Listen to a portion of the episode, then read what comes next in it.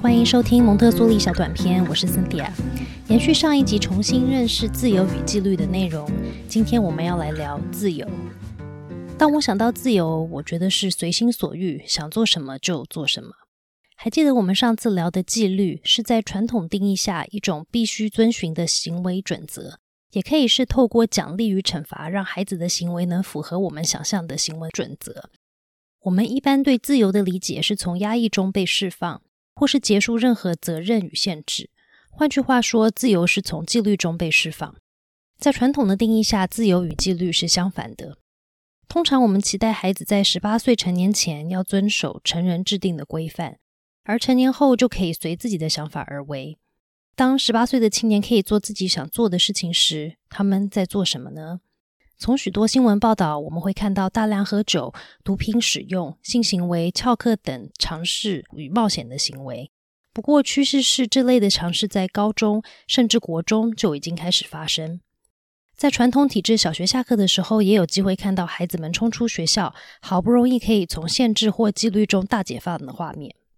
在蒙特梭利学校里，也常常会听到家长会说：“我知道孩子应该要工作。”但难道不能就让他们玩吗？不能就让孩子们自由吗？家长会有类似的想法，其实直接反映出世代之间在管教方式的想法改变。许多人的成长经验，如果是严格的父母管教方式，当自己变成爸爸妈妈时，可能会想要给自己孩子不一样的经验。这些父母会希望给孩子更多自由，不想孩子被责任或规则约束。在教育现场也是一样，许多老师在学校得到的训练是：孩子是教育的引领者，应该要让孩子的兴趣来引领教学的内容或是过程。这不是很像蒙特梭利教育所说的 “follow the child”，追随孩子吗？我们不是应该给孩子更多自由去表达真实的自己，让他们不被各种规则限制吗？无论是在家庭或是学校，当我们让孩子无限自由的时候，我们会观察到哪些现象？通常我们看到的是失控的孩子，还有混乱的状况。只是这是孩子最真诚的样貌吗？家长跟老师们的初衷是好的，可是当他们给孩子无限的自由时，成人反而变得更沮丧。然后他们极有可能会重蹈自己当初想脱离的惩罚或奖赏来处理孩子。我们普遍对纪律与自由的想法是，这两者是成人给予的。对孩子来说，成人奖惩孩子。成人给予他们自由，孩子被动，成人是掌控者。纪律与自由都是从外在而来的。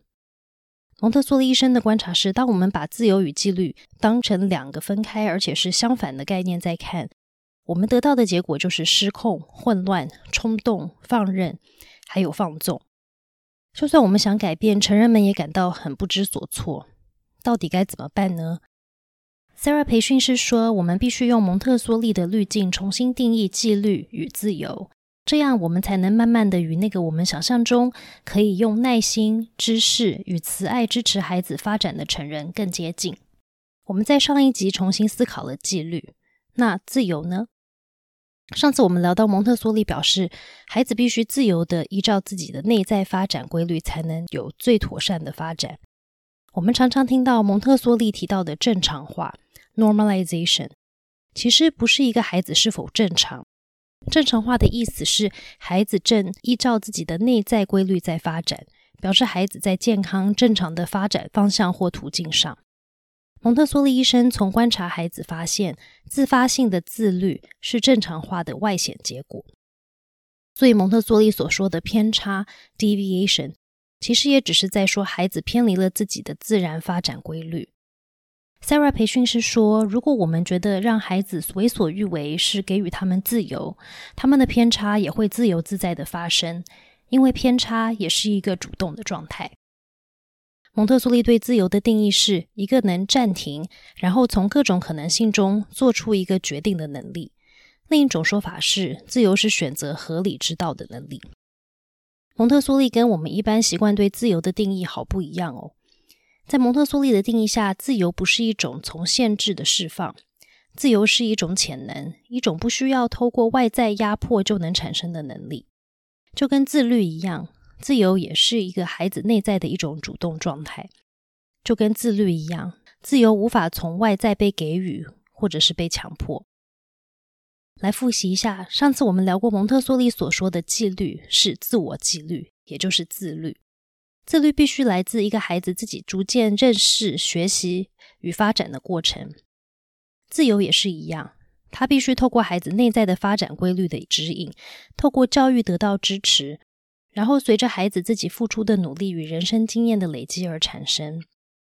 相较于传统的定义，蒙特梭利并没有把自律跟自由变成两个相反的概念，他们反而有很多非常相似的地方。